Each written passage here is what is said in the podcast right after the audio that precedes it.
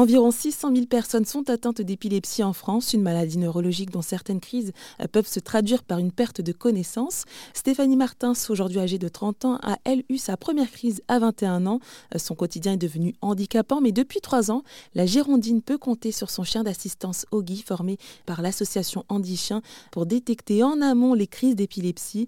Maintenant atteinte de ce handicap invisible, Stéphanie s'est rendue compte de la méconnaissance autour de ce sujet.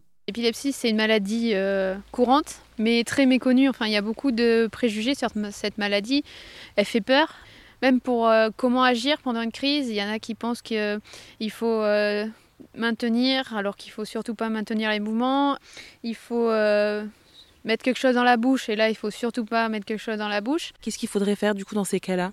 Bah, il faut mettre la personne en sécurité, dégager tous les objets qui pourraient euh, la blesser et puis euh, surveiller euh, la durée de la crise. en général, ça dépend de la personne, mais en général, si la crise est, au-delà de 5, 5 minutes, il faut appeler les urgences, enfin, il faut appeler le 15. Sinon, pour les personnes qui connaissent leur épilepsie et tout, c'est pas forcément obligé d'appeler, enfin, qui sont connus épileptiques, d'aller tout le temps aux urgences. Et je remarque qu'en fait, Ogi, il a sa petite cape sur lui avec écrit donc chien d'assistance. Alors, est-ce que vous pouvez nous dire un peu plus euh, à quoi ça sert et qu'est-ce qu'il y a? Je vois qu'il y a une petite poche juste à côté.